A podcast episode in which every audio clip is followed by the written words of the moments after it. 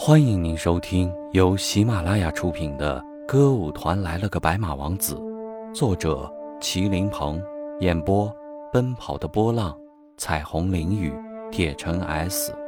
欢迎您的订阅。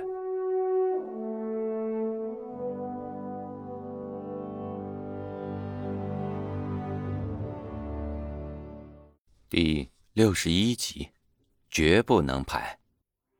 吴才能合上剧本后，闭着眼睛想了好一会儿。他在想该怎么跟邱克仁说他的意见呢？说中了吧，又怕伤害了他的积极性。肯定这个剧本吧，他如果要我表态排练怎么办呢？这样低质量的戏，总不能轻率的说排就排吧？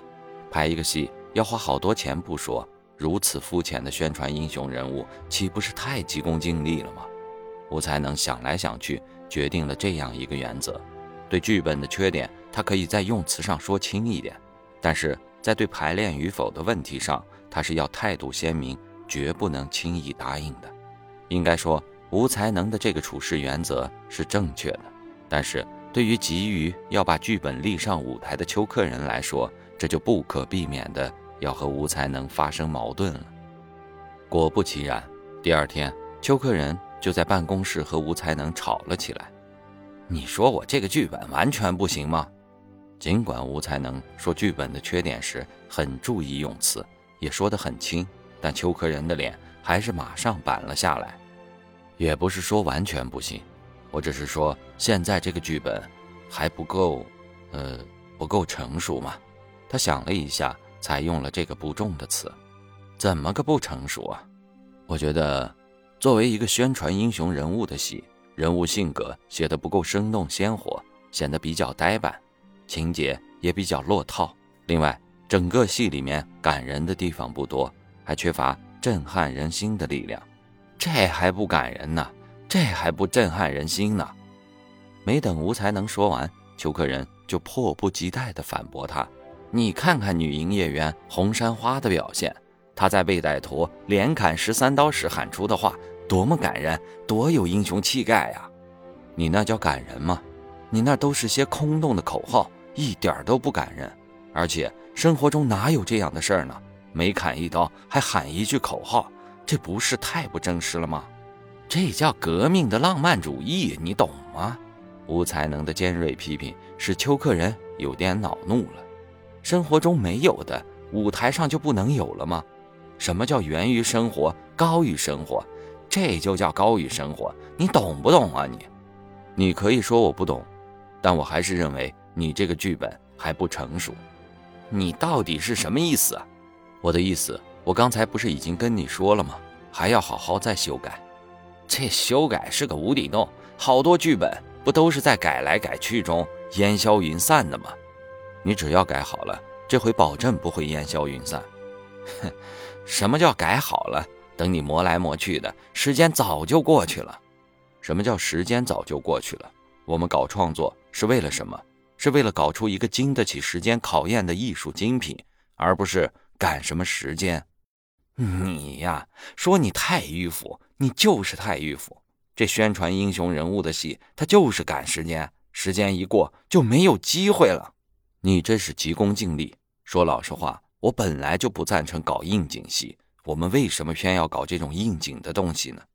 这叫配合形式，文艺就是要紧密配合形式嘛，就是配合形式，也要把剧本写好，不能不讲质量。什么叫不讲质量？你说来说去就是说我这个剧本不行，要枪毙我这个剧本是不是？我什么时候说要枪毙你的剧本了？我是说要你修改。修改就是枪毙的代名词，你所谓的修改其实就是枪毙，你不过说的艺术一点而已。你要这样理解，那我也没办法。反正这个戏不修改是不行的，绝对不行。话已经说到这个地步，邱克仁没有再接着争下去，因为他知道吴才能的脾气，老和他顶下去也不能解决问题。于是他换了种口气：“ 这样吧，要修改也可以。”我们先把它立起来，立起来，征求了各方面的意见以后再修改，这样总可以了吧？吴才能知道他这样说，实际上还是想在剧本没过关的情况下，先把戏排出来。而排这样一个大戏，不说像省级剧团那样要花几百万，在县剧团至少也要花个几十万。花这么多钱去排一个质量很差的戏，而且还是宣传英雄人物的戏，这既是在政治上的极不负责，在艺术上也是极其轻率的。这样的决定，他怎么能做呢？所以，他毫不含糊地说了两个字：“不行。”一想到自己好说歹说的说了半天，仍然遭到吴才能的反对，邱克仁是再也按捺不住了。他大声地朝他吼道：“是不是因为这个剧本不是你写的啊？如果是，我愿意在编剧的名字后边加上你的名字，这总该可以了吧？你这是怎么说话的？如果是我想要这个名，那我干嘛要派你去？我自己不会写吗？我原来就是干这个的。”我怎么自己不写，要叫你去写呢？我告诉你，不管你怎么想，我这个剧本不修改好是绝不能排的，这就是我的决定。亲爱的，喜欢的话别忘了订阅加关注哦，下一集更精彩呢。